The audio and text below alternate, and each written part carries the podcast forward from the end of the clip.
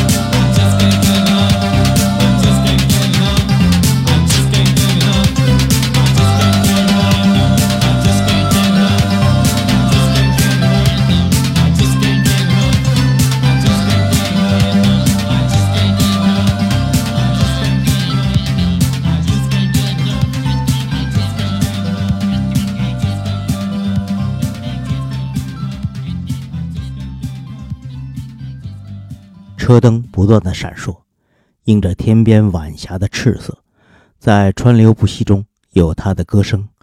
接下来要分享的是年轻的音乐人 Dreaming 在今年发行的他的单曲《You》。